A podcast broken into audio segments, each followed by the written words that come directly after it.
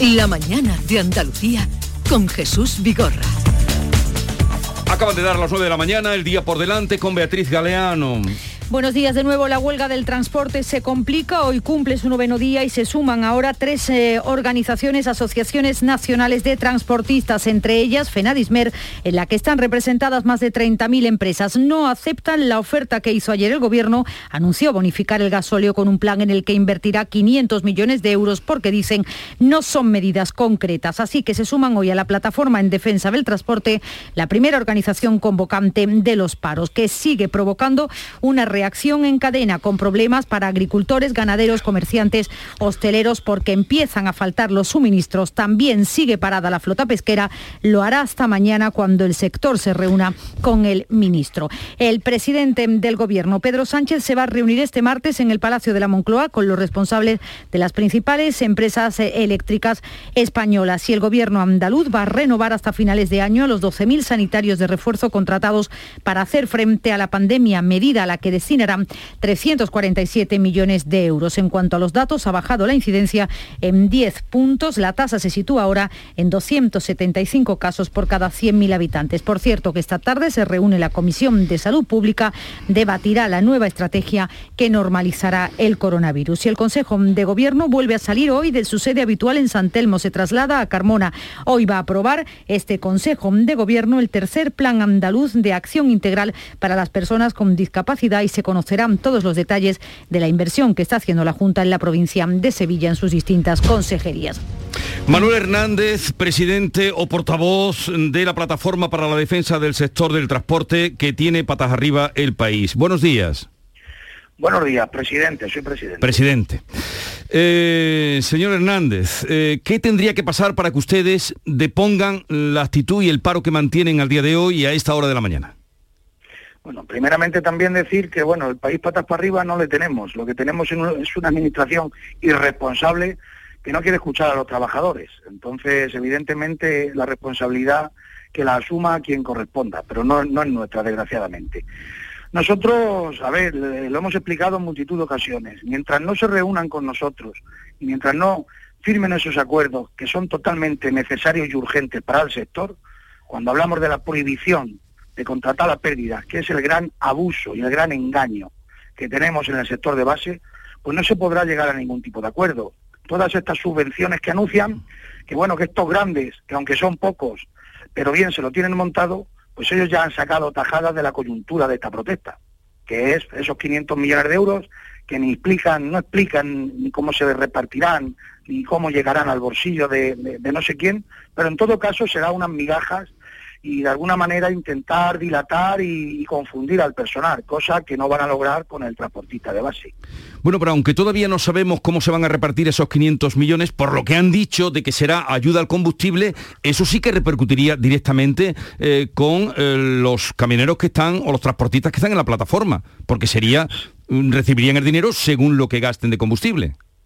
Sí, pero bueno, si en el mejor de los casos vamos a pensar que esa ayuda va a llegar de manera justa, porque todavía no conocemos la letra pequeña, si un transportista está gastando más que el año pasado 2.000 euros mensuales de combustible y en todo caso mensualmente esa ayuda sería de 170 euros mensual, pues todavía nos quedan otros 1.800 euros que digan usted de qué manera podemos absorber y podemos dirigir o digerir esas cantidades, mientras que el precio de los transportes sigan en manos de estas grandes logísticas y no se repercuta al transportista efectivo lo que le corresponde, pues tenemos la incapacidad de poder seguir trabajando. Entonces nos encontramos en las mismas circunstancias. Estos son migajas y esto es propaganda, que es lo que la gente debe de entender con todo lo que ha pasado, que decía usted que no han puesto el país patas arriba, pero, pero han liado, pues una, su protesta ha repercutido en muchísimos sectores, ya usted lo sabe, ¿qué le voy a contar? Eh, sectores industriales, agrarios, agroanaderos. Mm, no han tenido, no le han llamado a usted, no ha tenido ninguna llamada del Ministerio de Transporte, de alguien cercano, ya no digo la ministra, que sé que no, pero alguna llamada, algún intento de hablar con usted? Del gobierno central no. No, se ha recibido llamadas de gobiernos autonómicos donde de alguna manera, pues bueno, parece ser que muestran la voluntad de que ellos están presionando para intentar que esta señora pues deje este camino, este enconamiento que ella solita ha sembrado y donde se ha metido, pues para que efectivamente escuche la voz del trabajador, la voz del pueblo. Es que se nos está desacreditando de manera injusta. Y todos los daños colaterales que pueda tener este parón, pues se debe entender que es un parón obligatorio. Es que no tenemos dinero para poder marchar de viaje. Le pedimos disculpas a todo el que se sienta perjudicado. Sabemos y entendemos que, de alguna manera, y se les está ayudando en la medida de lo posible, a estos sectores que son sectores con los que tenemos comunicación, que, nos solidarizamos con ellos, como es la agricultura, como es la mm. pesca, como es la ganadería. Pero evidentemente, si el transporte no se mueve, pues esto no puede tener una circulación normal eh, en todos los sentidos, pero lo lamentamos profundamente. ¿Hay algún partido que está con ustedes eh, apoyándole, digo, desde el inicio? ¿Sabe ustedes lo que han dicho de, esta plataforma, de que había partidos y más señalando a la ultraderecha? ¿Tienen ustedes algún partido? Todo eso es falso. Aquí se intenta de alguna manera criminalizar y colgar etiquetas para ver si de esa manera nos ponen, no sé, al pueblo en contra o nos tachan de, de ultras, como han dicho. Todo esto es inaceptable yo lo condeno rotundamente. Aquí no hay nada más que camioneros con una necesidad que la Administración tiene que responder y que tiene que estar a la altura de las circunstancias. Y ni hay política, ni hay sindicatos, ni hay nada que no sea gente honrada y trabajadora luchando por el pan de cada día. Bueno, los piquetes, ¿puede usted garantizar que no van a dar más leña? Bueno, es que cuando hablamos de leña, a ver, nuestros puntos de información han informado y han tratado a la gente de forma ejemplar. Otra cosa es que hayan querido manipular eh, y echar imágenes de gente infiltrada que ha intentado reventar este movimiento desde dentro, porque así ha sido. Por lo tanto, nosotros, y lo repito, condenamos cualquier tipo de violencia. No se trata de coaccionar porque no se coacciona. Este paro es de convencimiento y de ahí y de ahí, pues bueno, los problemas que aunque quieran tapar y son evidentes, pues de que haya desabastecimiento. No es posible que un 10%, como nos quieren tachar, pues pueda movilizar al otro 80 o 90. Entonces, eh, que no engañen más a la gente, la ciudadanía está de nuestra parte, así nos lo están demostrando, y aquí no hay nada más que necesidades para que esto sea viable y de verdad la sociedad pueda tener un transporte a la altura de lo que se merece. ¿Cuántos son ustedes? Nosotros en plataforma somos casi 90.000 empresas, pequeñas empresas. 90.000 empresas, en su mayoría autónomos del transporte. A ver, eh, Malo Hernández, eh, Teresa, ¿le querías hacer una pregunta? Sí, un poco por aclarar, porque tanto la patronal como el gobierno insiste que ya no es posible el trabajo a pérdida y que el decreto ley que, se negoció y que, se, y que está en vigor eh, debería impedir ese tipo de práctica contra la que estáis vosotros, lógicamente. ¿Por qué no se ha puesto en marcha o por qué no es suficientemente flexible para solucionar ahora el problema? No, porque ese decreto no alude bajo ningún concepto a, que no se pueda trabajar a pérdidas. Ese decreto lo que hace es, en unos precios que no hay ninguna base que garanticen que no se está contratando a pérdidas, pues unos pequeños incrementos de manera ah, mensual en unos plazos que a nosotros no nos benefician y no tenemos posibilidad de trasladar, porque aquí hay que explicar una cosa. Ese decreto habla de que cuando se contrate un transporte, desde el momento que se contrata hasta que se ejecuta, si el gasóleo varía, se podrá repercutir cuando se vaya a facturar el servicio. Hmm. Que entienda la gente que si nosotros a las 10 de la mañana contratamos un viaje y a las 12 de la mañana salimos con nuestro camión cargado para hacer ese servicio, en esas dos horas, ¿qué va a variar el gasoil y qué vamos a poder subir de ese servicio? Cuando principalmente ya nos están contratando con unos precios ruinosos, con unos precios que vamos a pérdidas. Entonces, es un decreto que solamente le vale a las grandes logísticas, que son los que contratan con las fábricas contratos a largo plazo, con unos precios suficientes y que ellos sí pueden aplicar y mejorar sus condiciones. Pero cuando estas logísticas subcontratan al pequeño transportista, pues les imponen esos precios que a nosotros nos ahogan, que es el principal problema que tenemos. Pero el caso, eh, si me permite. Venga, sí, sí, adelante, eh, Teo. Muy, rápidamente, acabamos de, acaba Jesús Vigorra de entrevistar al señor Amarillo eh, y decía él que el problema no está ni en el decreto ni en lo negociado con el gobierno, sino que está en con quienes ustedes contratan y que a quien tienen que denunciar, por tanto, si, si les fijan tarifas a pérdidas, es a esas empresas. Efectivamente, pero claro, la Administración nos tiene que dar las armas para que nosotros podamos denunciar esas malas prácticas.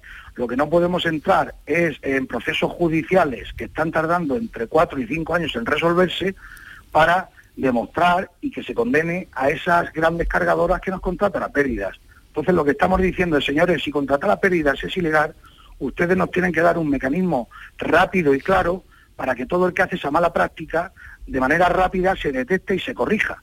Es que no estamos pidiendo otra cosa, pero aquí estamos dándole vueltas a la perola, los grandes intereses económicos no quieren que esa medida pues salga adelante porque a ellos pues esto les significa que no puedan llevarse del trabajo del transportista efectivo un 40 o un 50% de comisión, que es lo que están haciendo. ¿Hasta dónde van a mantener ustedes eh, esta situación? ¿Hasta dónde la van a llevar? Pues nosotros irremediablemente, mientras este ministerio no nos llame, no nos escuche y no se pongan en marcha estas medidas que se piden, no podemos desconvocar este paro, porque estamos totalmente arruinados. Y nos da lo mismo trabajar que no, al revés, perdemos menos dinero parados, es que es la realidad, aunque suene un poco, pero esa es la, realidad. Y, bueno, es que hay personas, mira, hicimos unas marchas lentas ayer y le demostramos de alguna manera una pequeña representación de cada provincia, pues cuántos somos, porque es que nos tratan de minoritarios de manera injusta, pero bueno, a nosotros eso nos da igual, somos los que somos y es evidente los que somos. Hay compañeros que no salieron en esas marchas lentas porque no tienen para echarle al camión 100 euros de gasoil y hacer 50 kilómetros. Esa es la situación que tiene el transportista de a pie. Entonces, la ruina que tenemos encima no se quita con propaganda ni con subvenciones que sean ciento y poco euros al mes. A ver, no engañen a nadie, señores gobernantes. Hay un problema, hay que arreglarlo. Y como esto no se arregle, nos va a traer consecuencias mucho peores para todos, pero que nunca serán porque nosotros queramos, queramos que pasen. La responsabilidad es suya, que quede muy claro. Bueno, pues vamos a dejarlo aquí. Manuel Hernández, eh, presidente de la Plataforma para Defensa del Sector del Transporte. Gracias por estar con nosotros. Un saludo desde Andalucía. Buenos días. Adiós. Muchas gracias. Eh, Paloma, que le tengo la prometido, pero se nos escapaba este hombre ahora mismo, es el más solicitado, llevábamos llamándolo desde las ocho y media, ya os podéis antes no, la echaba. Enhorabuena porque además ha sido una entrevista estupenda. No le echaba cuenta a nadie y, ahora a todo el mundo. A ver, eh, está claro que no son tan, que no eran tan minoritarios. Eh, Paloma, ¿tú cómo ves la situación? Hemos oído a uno, hemos oído a otro, más toda la información que, tú tienes y, de la actualidad. Pues mira, a mí me, ha parecido muy interesante esta entrevista con el señor Hernández porque ha dicho una cosa que, creo que es clave, ¿no? Dice que, pierden menos dinero cuando están eh, parados, o sea que es que no les compensa ni salir a trabajar. Yo lo que percibo es una insensibilidad del gobierno tremenda. Yo ayer estuve en un off the record con, un ministro y escuchando a este señor y comparándolo con lo que nos contaba ayer un ministro del sector eh, económico del gobierno, qué lejos está el Pedro Sánchez de esta gente. Es que hay un colectivo, un colectivo grandísimo que son los autónomos, que no están en estas grandes, en este comité nacional del transporte, sino que es la gente de la calle. Y esa esa gente la que nos está escuchando respecto a lo que ha dicho también de las ayudas de los 500 millones que le van a dar al transporte. El transporte no pide eso, el transporte te pide una bajada de impuestos porque le van a dar menos dinero de lo que pagan por los impuestos. Es que al final la ayuda esta que se contempla es 4 céntimos por litro frente, por ejemplo, a los 15 que le va a dar Francia, a los 25 que le va a dar Italia, a los 30 que le va a dar Portugal es que realmente es una ayuda que no le va a servir para absolutamente nada. Yo lo que sí percibo es una distancia tremenda a, sobre lo que dicen los ministros del Gobierno de España a lo que dicen estos transportistas de la calle, porque dice, somos el, somos el, pueblo, el último eh, eslabón, que no es la ultraderecha, que no son los fachas, que es la gente que pierde dinero. Y yo no entiendo que no se les escuche y no entiendo que se sienten con, ello. Y que sobre todo, porque esto se va a traducir en un malestar social más grande del que hay ahora. Mm. Entonces yo creo que al final me temo, me temo que los tendrán que atender porque si no la conflictividad creo yo que va a ser mucho mayor. Bueno, eh, podríamos hacer incluso una apuesta. ¿Cuánto va a tardar el ministerio, eh, bueno, el ministerio este o el gobierno en decir, hay que hablar con ellos? Ese ministro del que hablaba Paloma, que entendemos eh, que al decir que era un ministro del área económica, mm, solo hay uno, porque los demás son ministras. ¿A, Luis Planas? no, no, no. Ah, no, pero él ha manifestado la preocupación que tiene. No era, Luis Planas y, Luis Planas, por cierto, yo creo que se ha situado en otro peldaño distinto al resto del gabinete. Creo que Raquel Sánchez ha tocado fondo, quiero decir, veo muy difícil como ministra que, que pueda salir, que pueda superar esta crisis, es muy difícil. Ya digo, el mayor ridículo seguramente lo ha hecho María Jesús Montero con lo de Putin, pero eh, siendo la ministra responsable del área, el desconocimiento y la insensibilidad, eh, eh, digamos, el modo en que ha avivado un conflicto que desde el primer momento... Es que Paloma Cervilla, con buen instinto periodístico, acaba de, sacar la frase que queda de la conversación con, con Manuel Hernández. Mm pierden menos dinero sin trabajar. es, que, para mí eso... Pero ahora, ahora, perdóname que meta una cuñita, ahora se entiende los 15.000 camioneros que faltan en España. ¿O no? ¿No os acordáis de eso? Hombre, no rentable, quiere decir. Hombre, claro. rentable sacar el camión a, bueno, eh, evidentemente, pero luego hay que, hay que escuchar, eh, creo que todos como periodistas lo estamos haciendo en los últimos días, las cofradías de pescadores y a las, asociaciones, con ello. a las asociaciones de pescadores. Es, es terrible, es decir, les ocurre lo mismo. Y hay que recordar, porque a mí una de las cosas que me ha parecido más eh, censurable de, de las respuestas del gobierno ha sido llamar desde el primer día a estos camioneros la patronal. Mm, cierre patronal, huelga patronal. Y minoría. Y, son una minoría. Un trabajador autónomo en España no es un trabajador. claro. Es una cosa formidable que los periodistas, perdona, que los periodistas que somos autónomos entendemos perfectamente. Oiga, mire usted que yo no soy una empresa, que soy un trabajador. Hombre, y que sobre todo también a mí una cosa que me ha sorprendido mucho es eh, que desde el gobierno se critique a los piquetes violentos, que yo soy la primera que los censuro, creo que eso no se puede hacer. Él ha dicho que son gente infiltrada, pero cuando el gobierno de este país y ministros del gobierno de este país han amparado los piquetes violentos y han amparado la violencia en otros casos, y quiero recordar a Cataluña, o sea que ahora, ahora se ponen muy estupendos, muy eh, eh, estupendos con acciones violentas que son absolutamente censurables, que no puede ser que el derecho al trabajo existe, pero cuando el gobierno ha amparado a piquetes, de UGT y comisiones obreras y cuando en el Código Penal se ha quitado hace nada, hace nada las penas de cárcel a los piquetes por una exigencia de UGT y comisiones obreras. Es que no se dan cuenta que el malestar social es extremo y que, no es, y, que los sindicatos no pueden contener el malestar que hay. Es que yo creo que el gobierno no es consciente del estallido social que se puede producir si sigue negando la representatividad a un colectivo que no tiene nada que perder ya porque pierde cuando sale a trabajar. Es que si el gobierno no es consciente de esto, creo que la situación va a ser muchísimo peor en los próximos meses. Sí, Paloma. no, no digan meses, Paloma, por el amor de Dios, no digan meses. No digan meses que han tenido que tirar 50.000 litros de zumo de pues naranja hoy en Almería y de leche. Que atiendan, que atiendan a todo el mundo. Claro, que atiendan a la gente. Sí, también, pero también yo estoy totalmente de acuerdo. Em, pero también es un colectivo que tiene un plus de responsabilidad. Hablaba Teo antes de los periodistas que somos autónomos, pero no me veo yo una caravana de periodistas lentos por la S30 paralizando toda la actividad de los polígonos Y eso que tenemos mucho para ser lentos. bueno, y eso que fíjate cómo estamos. Pero, hay una cosa... Más allá de la broma, es verdad que son sectores con una capacidad de paralizar la economía de todo el país. Y de sacrificio. Que les, exige, y de sacrificio, Teresa. Y, les exige una responsabilidad también. pero también de sacrificio, ¿eh? porque tampoco es tan fácil eh, que, que mm, parar y en estas circunstancias difíciles gastarte 100 euros, como ha dicho, en hacer una protesta un día y otro día. Pero porque les cuesta 100 euros de gasolina. eso no es incompatible con el plus de responsabilidad que yo creo que tiene quien tiene la capacidad de parar la economía del país, cosa que los periodistas no tenemos. Tienes toda la razón, pero déjame que te diga algo. A mí me ha sorprendido mm, admirablemente el modo en que he visto a ganaderos y a pescadores ser eh, sensibles ser empáticos con la protesta de los camioneros. Mm. Es decir, en un momento en que hay gente que está tirando la leche mm. y que eh, tiene la, flota amarrada, he visto menos, y lo hemos visto en otras ocasiones, cuando, se, cuando, hay un carácter estructural, eh, digamos, eh, con efecto dominó, un sector protesta con respecto al otro. Y sin embargo, hay una extraña comprensión, porque creo que la subida de los combustibles, la subida de la energía y, las derivadas en fertilizantes, etcétera, les hace a todos ser conscientes de lo que está pasando. Y o, o se afronta una solución estructural sistémica o esto tiene malas Y luego otra cosa, y ya con esto vamos a cerrar el tema y vamos a otro asunto, pero los primeros días de la huelga, el día 14 y el día 15, nadie se detendrá a mirarlo, pero que vayan a las televisiones nacionales, algunas, y cómo abrieron los telediarios diciendo fracaso de la huelga. Eso es así.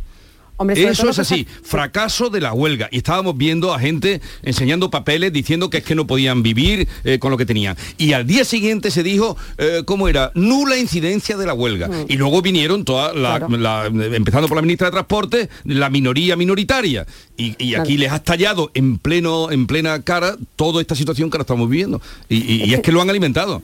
Claro, es que no se puede aplicar a la economía, a la economía, los mismos criterios que se aplica a la política, te digo, en cuanto a desacreditación de todo el mundo. Aquí hemos vivido unos meses en el que todo el mundo era un facha si no pensaba como tú, en el que todo el mundo era la ultraderecha si no pensaba como tú, y lo primero que ha hecho el gobierno es sacar el argumentario fácil de estos señores son la ultraderecha. No, estos señores son unos autónomos que pierden dinero por trabajar y solamente por eso hay que escucharlo y sobre todo un colectivo que durante la pandemia han dado un ejemplo a este país impresionante. O sea, porque durante la pandemia y durante el confinamiento todo el transporte ha permitido que los supermercados estén llenos, que la gente pueda comer. Es que hay que hablar así, es que hay que hablar así. Y ahora cuando tienen un problema, un problema que el gobierno español no hace absolutamente nada, que dijo que iba a bajar los impuestos y, ahora dice que no, que dice una cosa y que dice lo contrario, y que lo primero que dice es que estos señores son unos, unos fachas y es la ultraderecha, creo que es de una irresponsabilidad que el gobierno se ha dado cuenta porque lo primero que ha hecho es poner a Nadia Calviño a negociar con los transportistas, porque la ministra, porque la ministra del transporte, o sea, lo que se ha confirmado que es una inepta, hmm. es una inepta. Bien, eh, con Paloma Cervilla, con Teresa López Pavón y con Teo, no os libero todavía, eh, simplemente digo que continuamos. La mañana de Andalucía con Jesús Vigorra. ¿En qué capítulo de tu vida estás ahora? ¿Quieres hacer una reforma o cambiar de coche? ¿Tus hijos ya necesitan un ordenador para cada uno? ¿O quizás alguno ya empieza la universidad? ¿Habéis encontrado el amor y buscáis un nidito? En Cofidis sabemos que dentro de una vida hay muchas vidas y por eso ahora te ofrecemos un nuevo préstamo personal de hasta 60.000 euros. Cofidis, cuenta con nosotros. Con Social Energy, di no a la subida de la luz y ahorra hasta un 70% en tu factura con nuestras soluciones fotovoltaicas. Aprovecha las subvenciones de Andalucía y pide cita al 955 44 11 11 o en socialenergy.es. Solo primeras marcas y hasta 25 años de garantía. La revolución solar es Social Energy. En cofidis.es puedes solicitar cómodamente hasta 60.000 euros, 100% online y sin cambiar de banco. Cofidis, cuenta con nosotros. Sevilla. Canal Sur Radio. ¿Te está afectando la subida de la luz? Claro que sí. Por eso en Insolac Renovables instalamos paneles fotovoltaicos de autoconsumo con los que podrás generar tu propia electricidad. Y ahora con las nuevas subvenciones de la Agencia Andaluza de la Energía lo tienes mucho más fácil. Entra en insolacrenovables.com e infórmate de las ventajas que tiene el autoconsumo. Insolac, expertos en energías renovables desde 2005. la voz de un sabio que para saber de Sevilla le preguntó al giraldillo por los lugares más bellos del barrio de Santa Cruz.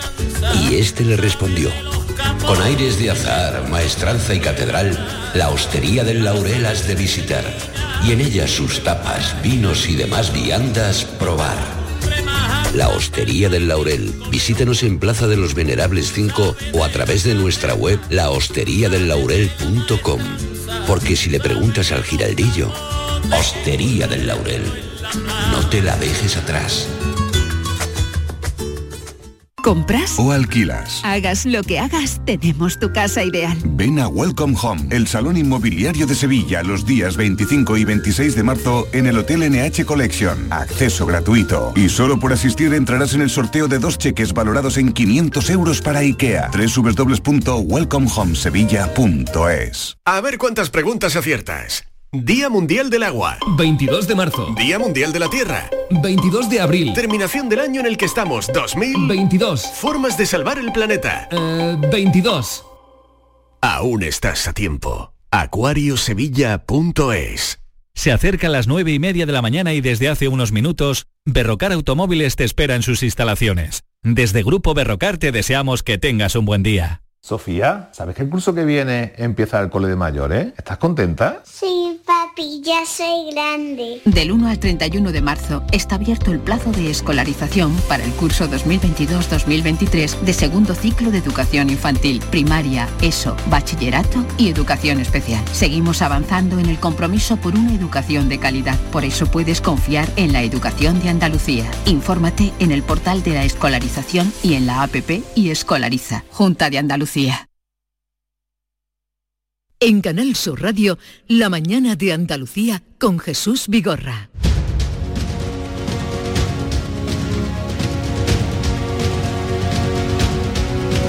Enseguida vamos a poder hablar con el presidente de la Federación Andaluza de Asociaciones Pesqueras, que están pendientes de lo que ocurra hoy con eh, la reunión en el Ministerio, en el Ministerio de Agricultura y Pesca, que por cierto, en el programa de Teo, en Mesa de Análisis, hoy eh, estarás con el ministro de, o vas a entrevistar al ministro Luis Planas. Luego estará el ministro Luis Planas, eh, lo he dicho antes y no es, no es dorar la píldora, creo que se ha situado un, por encima de, de la melé o de la mele, como dicen los franceses, y lejos de caer en, el, en esas eh, respuestas que ha dado la ministra de Transporte o la ministra de Hacienda, eh, incluso la propia Nadia Calviño ayer, que fue, creo, hizo una valoración muy, muy torpe de la propia reunión que tuvieron con, el sector.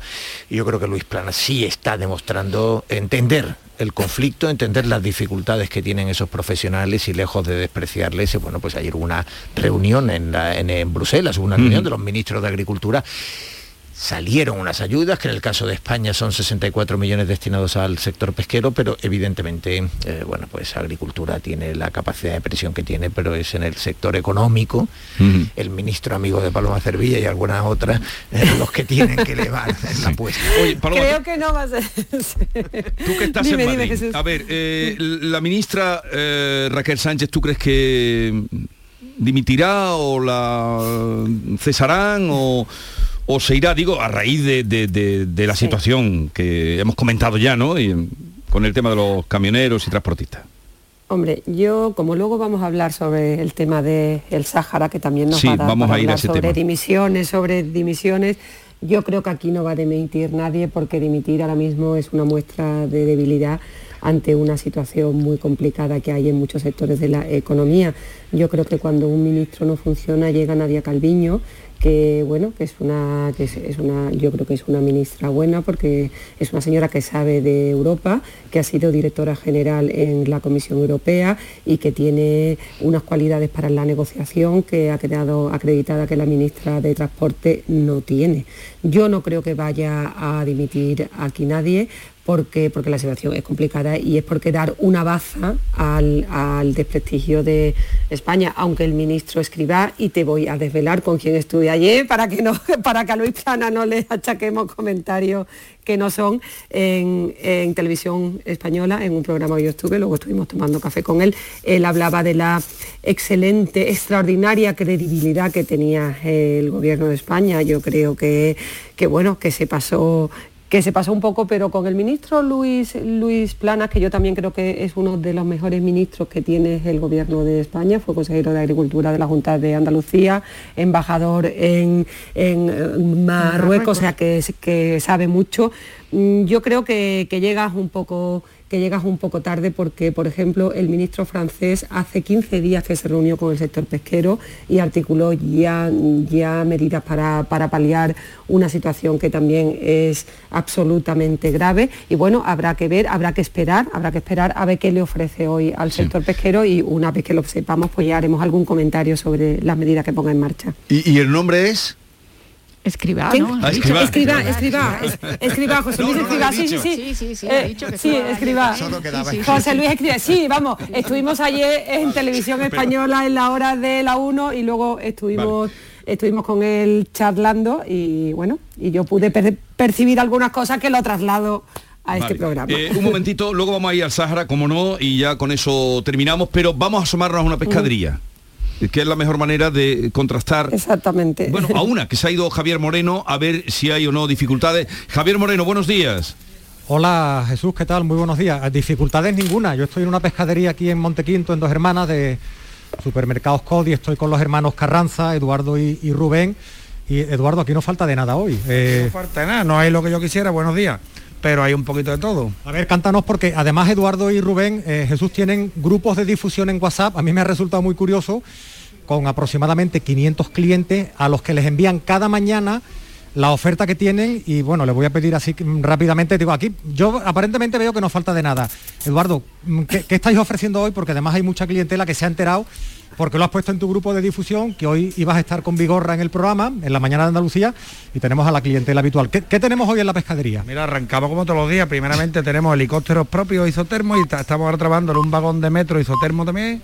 Y barcos propios también tenemos. Tenemos salmoncito noruego, tenemos rosodita fresca viva, lubinita del Parque Mara Luisa, tenemos unos salmones del Parque Mara Luisa también, que están enfadados ya con nosotros guardas. Tenemos bacalao, doradita de Walt Disney, tenemos choquito, merlucita con los ojitos azules, un boquerón de oleoles, ese día con labios pintados, las pijotas que son velitas de cera, tenemos calamar, calamar fresco, tenemos tuncito de oleole también, el pez de la espada, tenemos una poquita de caella congelada, la chilita de Italia, la gambita, no tenemos gambita fresca, tenemos gambita congelada, en fin, aquí hay un variadito. Eduardo, hay que ponerle humor a la mañana, hay que ponerle humor porque eh, las cosas están complicadas, ¿no? Pero veo que tú, por los proveedores que tienes, puedes abastecer el puesto en la pescadería diariamente, ¿no? Me estabas contando, ¿no? Hombre, la semana pasada estaba más cortita, pero ahora parece que está entrando algo más, está entrando cositas de Portugal, la verdad, de los mares de Marruecos, Italia, de aquí de España, de aquí de Huer, Sevilla, Huer- de Huelva y Cádiz, la verdad que no.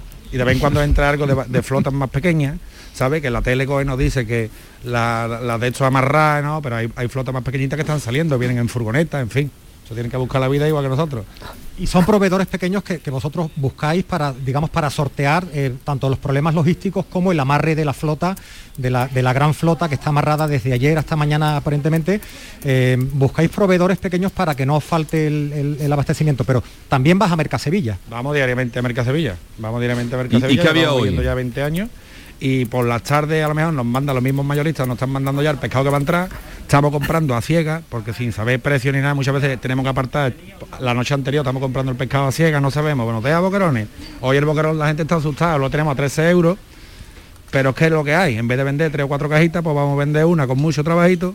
Ver, y, y ya está. Y la cosa por la venta nos ha aflojado, nos ha aflojado un poquito, lógicamente. El margen de ganancia es un poquito más corto porque cuando compra uno más caro, en verdad te corta, no quiere vender, ya que es caro de por sí. Y los clientes como está, que somos todos aquí trabajadores y somos todos. Y nada, luchando, inventando y, y lo que nos ha tocado. De momento es lo que nos ha tocado. Y vendiendo, Jesús. vendiendo pues- bastante, que es lo que es lo, lo bueno, la buena noticia para, para los hermanos Carranza hoy aquí en, en Montequinto. Pues gracias a los hermanos Carranza y también a ti, eh, se ha ido una pescadería, ha encontrado, pero claro, esto es la globalización, que viene de aquí y de allá, eh, está abastecido, a 13 euros los boquerones, eso es un poquito alto. un poquito, un poquito, Un poquito alto, un poquito es eso. alto. Y, y al Claro, final, al- claro, es que de lo que estábamos hablando, eh, lo que tú dices, la globalización, lo que no entra de la, de la flota española entrará de Marruecos. Y sobre todo, y, y- y que todo este, todo lo que se demanda ahora, lo que eh, requieren los transportistas, acaba- acabará repercutiéndose en los precios finales también. O sea que es que eh, todo tiene, va a tener consecuencias, Sí, ¿no? Lo Y- que y- decíamos que todo está, eh, es decir, eh, es, un sistema muy muy estructural con todo interrelacionado. Eh, me estaba acordando con el vendedor, mm, yo me pierdo en los precios, lo confieso, eh, pero me estaba acordando. O sea, tú de 13 un euros los maravilloso- boquerones no sabes si eso es caro o barato. Yo te digo que es caro. eh, eh, Yo tampoco lo sé. ¿eh? Confieso que me, confieso que me pierdo. Con, con, con- con toda contrición, confieso que me pierdo. Hombre, sé que si me dice 50 es caro, pero, pero o 20, pero, en- pero francamente. Nueve- por lo que te cuesta la ración, nueve y claro. Sí, claro, efectivamente. Ya me pasa- mides por lo que te cuesta la ración. Como se quejan los camioneros de que, eh, claro, a mí si el plato me sigue, me sigue costando básicamente lo mismo en la taberna, eh, Pero- no, no- no- termino por no ser muy consciente de cuánto está perdiendo el pescador o cuánto está Pero perdiendo ¿cuántos el boquerones te ponen por plato? Claro, Eso también claro. es... Bueno, me lo va a decir a mí que soy malagueño. Es importante. No, los, los manojitos, los manojitos de cinco, en que, pero me estaba acordando de un maravilloso escaparate de Cádiz en el que decían aquí, de una pescadería, Sí. decía, aquí tenemos almejas que trabajaron de extra en Tiburón 2. Oye, hoy por cierto, la portada del diario de Cádiz no contrasta con lo que Javier Moreno nos acaba de contar, porque había en, el- en la famosa freiduría de Salaflores de, de- Sí. de Cádiz, Sí. que está en el centro, eh, un papelón, haciendo un papelón de pescado con cuatro cosas que no tenían más para, para hacerlo. Permitirme que salude a José María Gallar, que habíamos quedado con él y era difícil la conexión, presidente de la Federación Andaluza de Asociaciones Pesqueras. Buenos días, José María. Hola, buenos días. ¿Qué perspectivas hay? ¿Están ustedes amarrados, la flota de Andalucía y y casi toda la flota de, de nuestro país? eh, de momento hasta mañana. ¿Qué perspectivas tienen? Bueno, pues la verdad que después del resultado del Consejo de Ministros de, Europa que se celebró allá en Bruselas, las perspectivas no son buenas porque lo que tanto la Comisión como el Consejo ha puesto encima de la mesa, que es poner en marcha el PEMPA, eso no es una solución una solución de hoy para mañana, que es lo que el sector necesita, sea que no tenemos buenas perspectivas.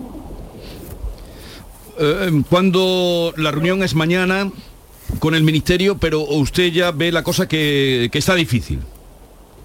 Sí, la reunión efectivamente es mañana por la tarde con el ministro, pero ya te digo, lo que salió ayer de Bruselas, que es lo que creemos que nuestro gobierno nos va a poner encima de la mesa, ya te digo que no es la solución del problema. La, la pesca necesita una solución de, de ayer, no para dentro de 7 8 meses, que es lo que, lo que ayer se habló en Bruselas. Y, no sé, la, propuesta, ¿dónde fían ustedes lo que permitiría eh, reinvertir la situación, señor Gallar? Pues muy fácil, lo que han hecho ya otros países comunitarios como Portugal, Alemania, Francia e Italia, que ya han puesto medi- medidas de ayuda directa encima de la mesa con un- una subvención directo a, a precio de- del combustible, que es lo que necesitamos. También hay bastantes más ayudas del propio gobierno, que no hay que quedarse siempre la Unión Europea, que es lo que nos sacaría de esta situación tan complicada que tenemos el día de hoy. O sea, ayudas directas al combustible, como dice usted que ha pasado en Portugal. Hemos conectado en una pescadería que estaban recibiendo género de, de- de Portugal y de Italia. Eh, entonces, eso sería lo que haría de poner la actitud. Ayudas directas al combustible.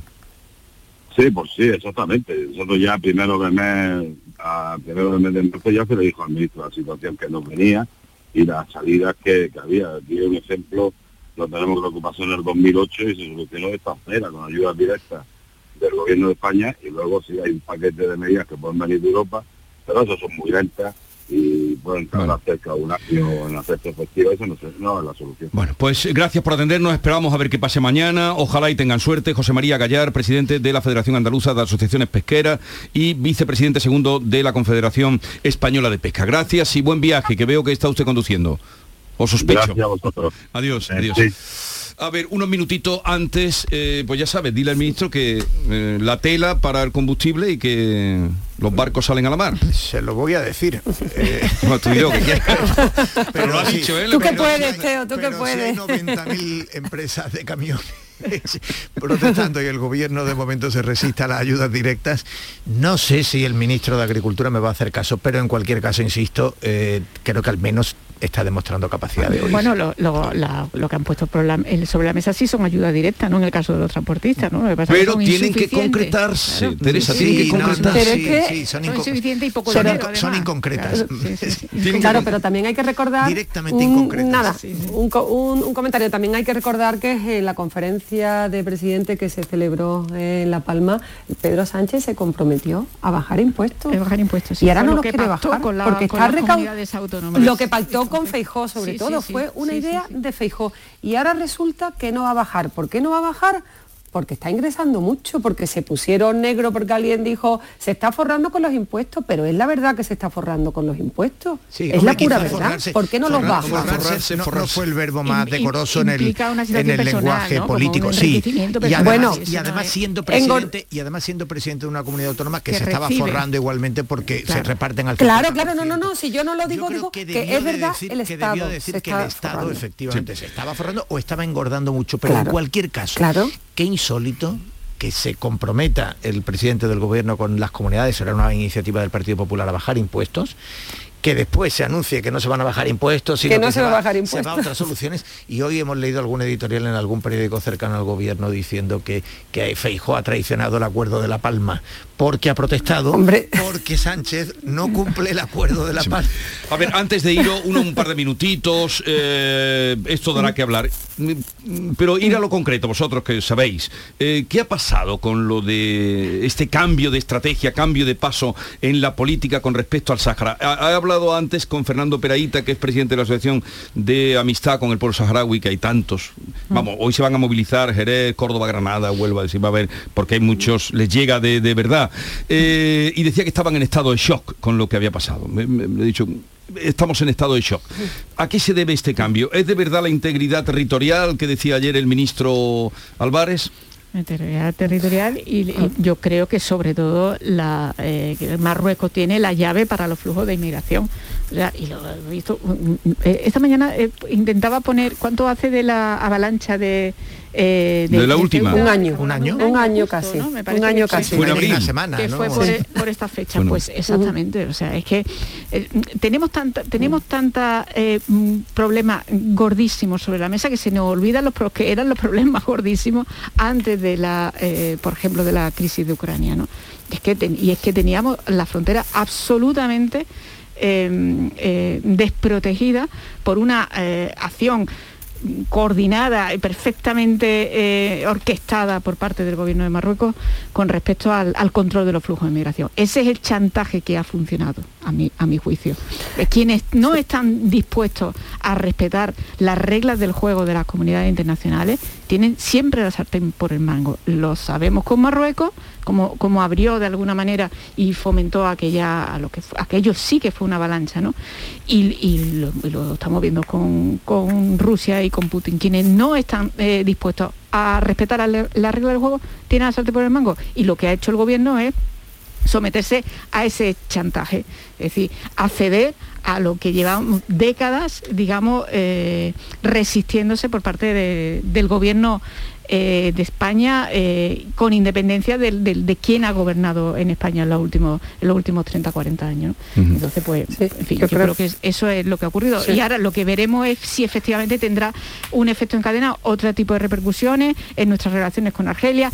Es probable, yo tampoco lo descarto, que Argelia acabe mirando para otro lado, aunque haya puesto en escena una, una suerte de, de reacción lógica, porque no puede tampoco eh, presentarse ante la comunidad internacional y ante el pueblo saharaui eh, bendiciendo desde luego este tipo de acuerdos, pero mm, lo ignoro.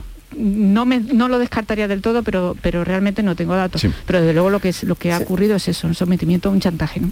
Paloma. Sí, pero, sí, hombre, yo tengo clarísimo que esto es un tema de la integridad territorial. Pedro Sánchez temía, porque por los servicios de inteligencia tenías algún dato de que se podría producir otra avalancha.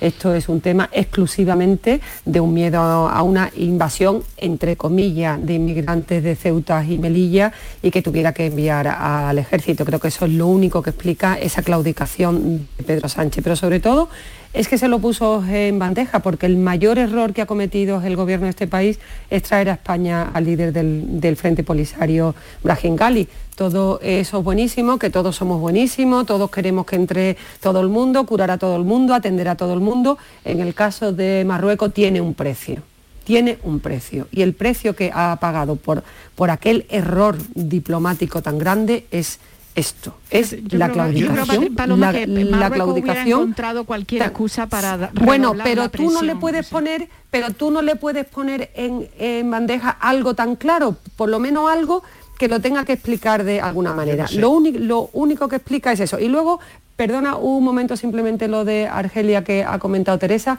Argelia está sobreactuando, está sobreactuando porque al final Argelia necesita el dinero que le llega de la compra del gas.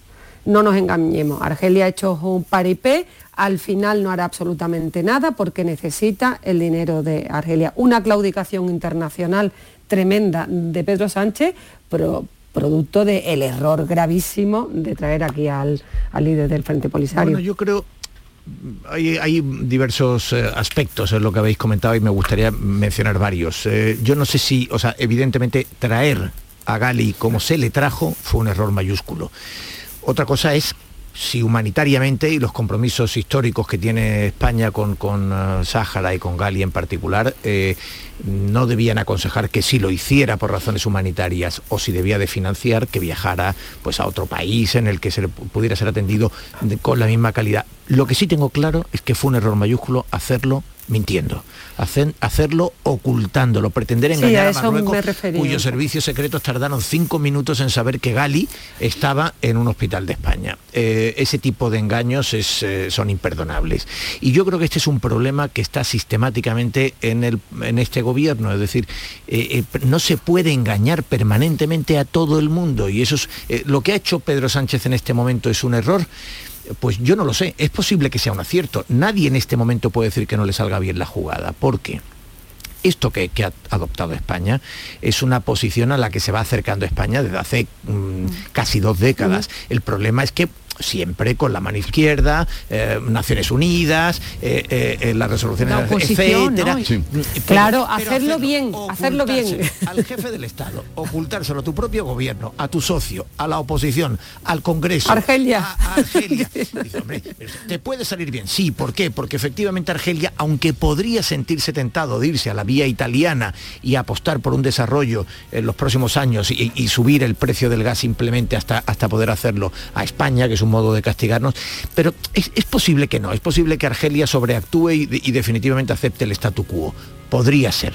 Pero una vez más el espectáculo de este gobierno engañando y ocultando todo a todo el mundo, a mí me parece que es lo que eh, finalmente es claramente censurable. Bueno, lo dejamos aquí, lo, lo dejamos aquí, eh, Paloma Cervilla, Teresa López Pavón y eh, Teo León Gros. Eh, No olviden a la 1 menos 10, mesa de análisis, hoy con ministro incluido. Gracias, habéis estado muy bien, quedáis liberados a partir de... Hoy no me has pedido liberación y te iba a la marcha, ¿eh? No, no, Hoy no bueno. has pedido liberación, es que Teo siempre me pide no, más... ¿Sabes lo que me pasa? Libérame, Que- domine. No, me pasa, me pasa como, claro, como a algunos de los huelguistas que, que sé que no puedo pedirlo todo todos los días. Eso es imposible. En Canal Sur Hasta Radio, La mañana de Andalucía con Jesús Vigorra. 17 millones de euros. 17 millones de euros. Vale, tus hijos están echando a suertes quien te acompaña al cine y quien pierde va. Pero recuerda, son 17 millones de euros. Ya puedes comprar tu cupón del Extra Día de la Madre de la ONCE. El 1 de mayo, 17 millones de euros. Extra Día de la Madre de la ONCE. Compensa y mucho. A todos los que jugáis a la 11, bien jugado. Juega responsablemente y solo si eres mayor de edad. Mano de santo limpia la ropa, mano de santo limpiar salón, mano de santo y en la cocina, en el coche, en el watercloak, mano de santo para el hotel, mano de santo para el taller, mano de santo te cuida, mano de santo te alegra la vida, mano de santo, mano de santo, ponte a bailar y no limpies tanto, mano de santo, mano de santo, ponte a bailar y no limpies tanto. Escuchas Canal Sur Radio en Sevilla. ¿Te está afectando la subida de la luz? Claro que sí. Por eso en Insolac Renovables instalamos paneles fotovoltaicos de autoconsumo con los que podrás generar tu propia electricidad. Y ahora con las nuevas subvenciones de la Agencia Andaluza de la Energía lo tienes mucho más fácil. Entra en insolacrenovables.com e infórmate de las ventajas que tiene el autoconsumo. Insolac, expertos en energías renovables desde 2005. Bienvenidos a Sacaba. Mil metros de electrodomésticos con primeras marcas. Grupos Whirlpool, Bosch y Electrolux. Gran oferta. Microondas Whirlpool de 25 litros con grill de 900 vatios en acero inoxidable. Antes 179 euros. Llévatelo ahora por solo 79 euros. Y solo hasta fin de existencias. Solo tú y Sacaba. Tu tienda de electrodomésticos en el Polígono Store en calle nivel 23. Sacaba. Ha sido un buen día, así que pides una pizza, metes la caja en el contenedor azul y su cartón se transforma en algo nuevo, como una caja de galletas de alguien que ha tenido un buen día, y recicla la caja y su cartón se transforma en algo nuevo, como una caja de galletas. Cuando reciclas, formas parte de un mundo que no deja de girar. Recicla más, mejor, siempre.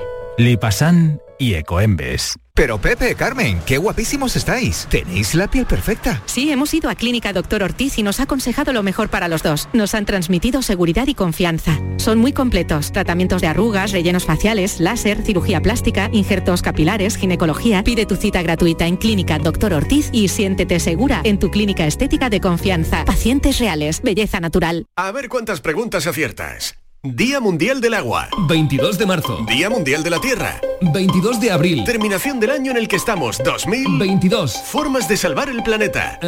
22. Aún estás a tiempo. Acuariosevilla.es Sofía, ¿sabes que el curso que viene empieza el cole de mayores? ¿Estás contenta? Sí, papi. Papi, ya soy grande. Del 1 al 31 de marzo está abierto el plazo de escolarización para el curso 2022-2023 de segundo ciclo de educación infantil, primaria, ESO, bachillerato y educación especial. Seguimos avanzando en el compromiso por una educación de calidad. Por eso puedes confiar en la educación de Andalucía. Infórmate en el portal de la escolarización y en la APP y Escolariza, Junta de Andalucía. La tarde de Canal Sur Radio con Mariló Maldonado te invita al Festival de Cine de Málaga. Descubre la producción más relevante del cine español, las actividades del certamen y a los galardonados de este año. La tarde de Canal Sur Radio con Mariló Maldonado en el Festival de Málaga. Este miércoles desde las 3 de la tarde. Cerveza Victoria, la cerveza de Málaga desde 1928. Exquisita patrocinadora del Festival de Málaga. Escuchas Canal Sur Radio en Sevilla. Villanueva del Ariscal, pueblo con una gran tradición vinícola, celebrará del 25 al 27 de marzo sus sextas jornadas enoturísticas. Disfrutarás de visitas gratuitas a sus bodegas, concurso de tapas y mosto, encuentro de manga y videojuegos y actividades de ocio para toda la familia. Ven a Villanueva del Ariscal del 25 al 27 de marzo. Te esperamos. Si necesitas un electrodoméstico, ¿por qué pagar de más en grandes superficies? Ven y paga de menos en Tiendas El Golpecito. Tus primeras marcas al mejor precio y una selección de productos con pequeños daños estéticos con descuento adicional y tres años de garantía. Tiendas El Golpecito. Ahorra hasta el 50% en tus electrodomésticos. 954-100-193 y tiendaselgolpecito.es. Un desayuno, un tapeo, arroces, guisos, mariscos, carnes, pescados. La cocina tradicional está en Venta Pazo. Amplias terrazas al sol y a la sombra. Varios salones para que elijas dónde estás más cómodo. Estamos en Benagazón, a pie de autopista y también en Sanlúcar la Mayor, nuestro restaurante de siempre. Restaurante Venta Pazo. Un lugar para celebrar y disfrutar. Un lugar lleno de tradición. Venta Pazo. Plaza de Toros de Sevilla. Empresa Bajés. Abono de localidades de la temporada taurina 2022. Renovación de abonos del 14 al 22 de marzo. Nuevos abonos del 14 al 26 de marzo. Abono especial para jóvenes y jubilados. Posibilidad del pago fraccionado del abono. Horas de taquilla de 10 a 2 y de 5 a 8 en las taquillas oficiales de la empresa. En la Plaza de Toros. Paseo de Colón. Lamaestranza.es. Patrocinado por Caja Rural del Sur. Oye, necesito un poco de ayuda. ¿Otra vez vas tarde con la presentación? No, si quisieras volver a viajar, ¿a dónde irías? Yo, a una de las agencias de viajes de Sevilla, porque si viajas de la mano de profesionales, viajar, viajarás seguro. Sevilla, muy famosa, muy desconocida. AEVISE, Asociación Empresarial de Agencias de Viajes de Sevilla. Todo el deporte de Andalucía lo tienes en El Pelotazo de Canal Sur Radio. La información de nuestros equipos, las voces de los deportistas y los protagonistas de la noticia. Tu cita deportiva de las noches está en El Pelotazo, de lunes a jueves a las 11 de la noche, con Antonio Caamaño. Quédate en Canal Sur Radio, la radio de Andalucía.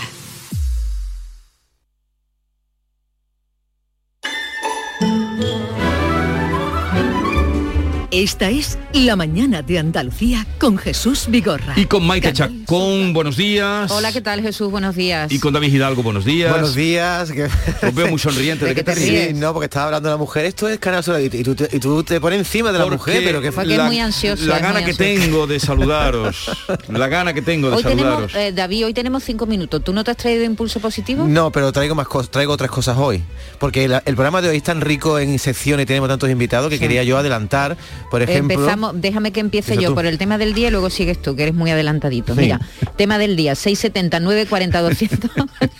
ya, no, yo decía que como Jesús nunca nos deja tiempo para el avance, ya no nos quiere pa- pa aquí. un día que nos deja pero un lo vaya a no nos gastar. quiere, no nos quiere. Eh, eh, eh, con las tonterías, lo vamos a gastar con las lo tonterías. vaya a gastar con las pamplinas. 679 40 200. Ayer entró en vigor la nueva ley de tráfico con cambios sustanciales en algunas medidas, ¿eh? endurece algunas infracciones, trae algunas novedades, así que hoy las vamos a enumerar y queremos preguntarle si conoce la nueva ley, si tiene alguna duda, vamos a contar además con un experto que nos va a resolver si tenemos alguna, alguna duda, ¿eh? Agustín Galdón, que es responsable de movilidad de RACE, va a estar con nosotros respondiendo nuestras dudas 679 40 200 si conocen en qué cambia la nueva ley de tráfico eh, y, y- y que opinen, ¿no? Que opinen si les gusta o no. Y Sobre- Sí, te iba a decir que ta- también hoy tenemos a, a Carmen Camacho que nos trae una palabra, Jesús, que, Que Jesús utiliza mucho. utiliza Jesús y yo creo que Juan Miguel Vega, nuestro director, la usa mucho, que es hojana. ¿Qué es la hojana? Eso de da- oye, te dan mucha hojana. ¿De dónde viene esa Y Yuyu palabra? también lo Pues tiene su mucho. historia esa, esa palabra, la hojana. Pues para eso está la sección Parole Parole, que vendrá a las diez y media, junto a Alfredo Valenzuela, como siempre, con su recomendación literaria. Y hoy, los guiris por fin recuperamos a Mickey Hill, después de su, de su paso por el paritorio, que ha tenido un bebé. Y Jesús, ¿tú sabes qué, lo que significa para un futbolista, por ejemplo, que el fiche el Real Madrid? O el Paris Saint Germain o el Barcelona? Pues vamos a tener Dinero, hoy quizás. dinero, fama y para toda la vida ya. Tenemos hoy a un dibujante andaluz que se llama Frank Galán, que ha fichado por Marvel. Eso es lo máximo para un dibujante, es decir, está pintando a Spider-Man, a Pantera Negra, en fin, es un mundo en el que hay que La primera meterse. división. La primera división de la, de la- es la Champions, es la Champions. La Champions. Mm, eh, vamos con la música que te prepara hoy, Marquitos Varón. ¡Ay! ¿Los Beatles? ¿Y por qué? ¿Habrá un motivo? Habrá un motivo, es que hoy se cumplen 59 años, 59 años de la publicación del primer disco de los Beatles, Please Please Me. Que incluye Love Love Me Do, que en realidad salió unos meses antes, el 5 de octubre como single del año anterior, del año 2022, que fue, cuenta la leyenda, cuenta la leyenda. Cuenta la leyenda. Cuenta la leyenda de que este, esta canción fue compuesta por Paul McCartney Sí. un día que no fue al colegio. Tenía 16 añitos el tipo. ¿Qué te parece? Se quedó haciendo rabona. Los genios existen, la genialidad existe, existe y es inevitable. Por cierto, que hacer rabona es una palabra muy del oeste de Andalucía, también se dice hacer pellas, en fin. Sí, eh, Pellas hay- es en Madrid. es madrileño, pero hay otras, hay otras maneras de decirlo. Hay, hay quien está toda la vida con la guitarra, con el piano, dando mamporro y, y no, le sale saca nada. Y y- ahora él con 16 años se queda en su casa un día porque hacía, haría frío, el muchacho tendría Y algo. sale esta canción. Y sale esta canción Love Love Me Do, que fíjate es de las primeras y a mí es que me sigue pareciendo tan moderno. Pero ¿verdad? significa hazme el amor, love, love me No, do, ¿o qué? ámame. Ah, Sí, Ámame. será posible con este chico, pero será, pero no viene ya Porque harto de que estamos a Marte. Porque hacer el amor es make love, ¿no? Que estamos a Marte. ¿Cómo se dice hacer el amor en inglés, Maite? Para hacer bien el amor hay que venir al sur.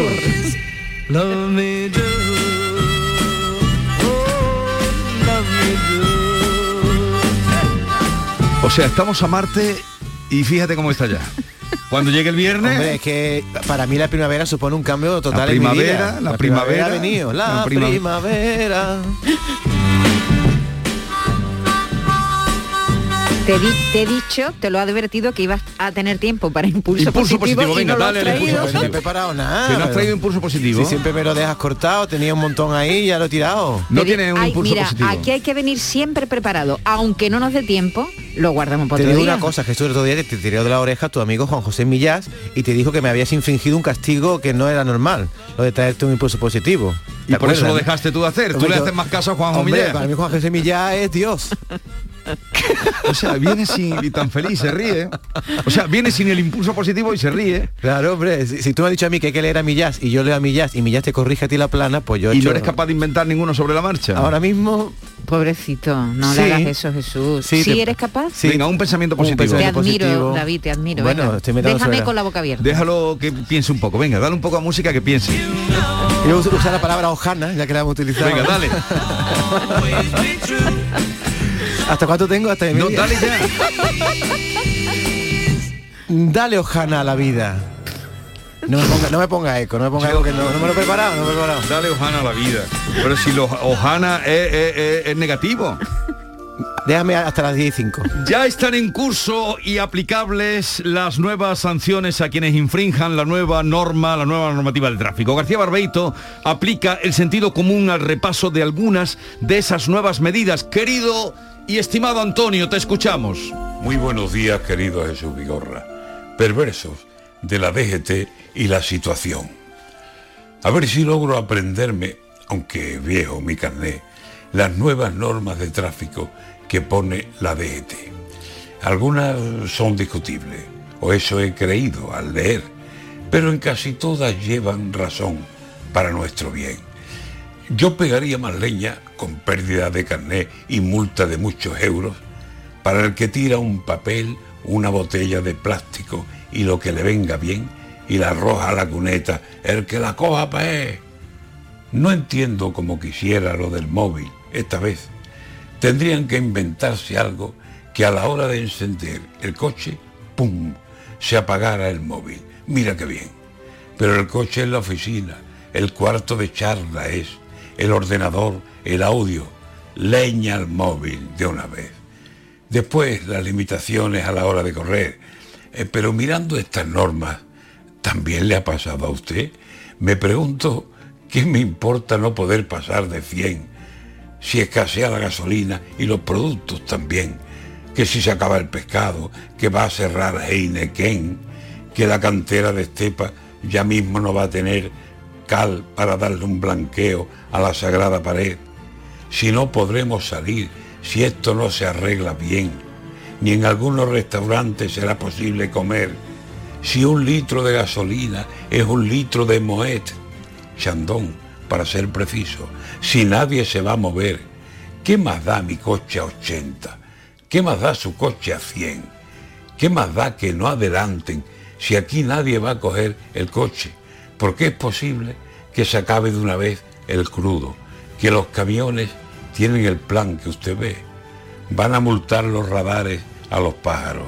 Usted, si en este plan sigue España, puede que la DGT sea la primera que corra, pero no en el coche, a pie